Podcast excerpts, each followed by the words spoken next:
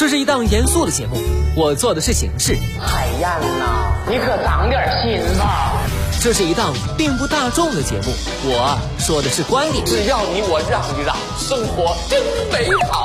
你笑的时候我在思考，我笑的时候希望你能八八九午后加点料，给你不一样的惊喜。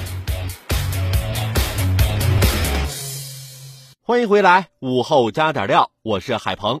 再来说说最近在网上很火的一路向北事件。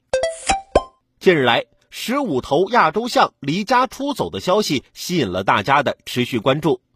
从四月开始，原来生活栖息在云南西双版纳国家级自然保护区的亚洲象群一路北上，开启了北漂之旅，经普洱市。红河州、玉溪市等州市目前已经进入昆明市晋宁区地界，象群迁徙了近五百公里，跨越了半个云南省。网友也紧跟象群动态一路追剧，想看看它们最终会走到哪里。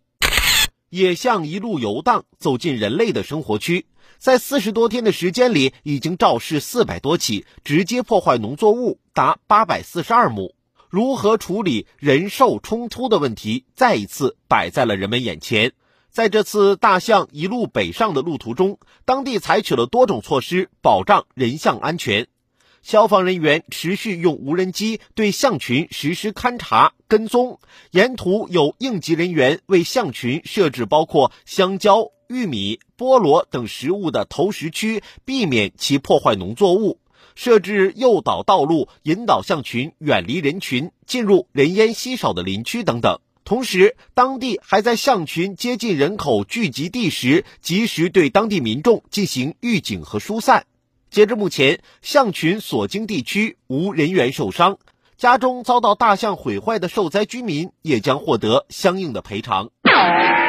最新消息显示。为应对象群进入昆明市区，当地已组建现场和前线指挥部预警布防，部分地区进行了交通管制。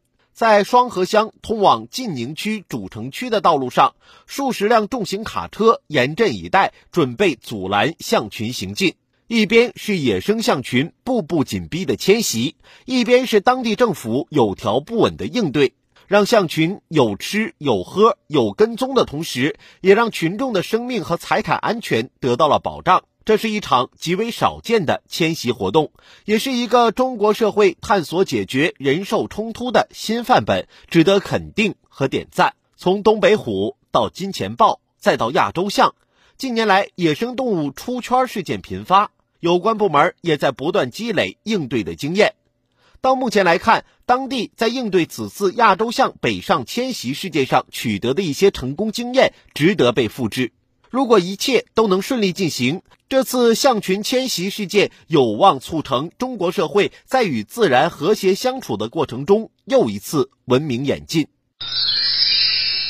在这个长达四十多天、至今未完结的全网追剧中，有很多网友在说，每天一睁眼就是看看大象到哪儿了。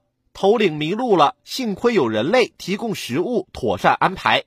千万不要伤害他们，希望他们平安回家。如果说以前的人兽关系是恐惧和制服，那现在的人兽关系正逐渐走向尊重与共生。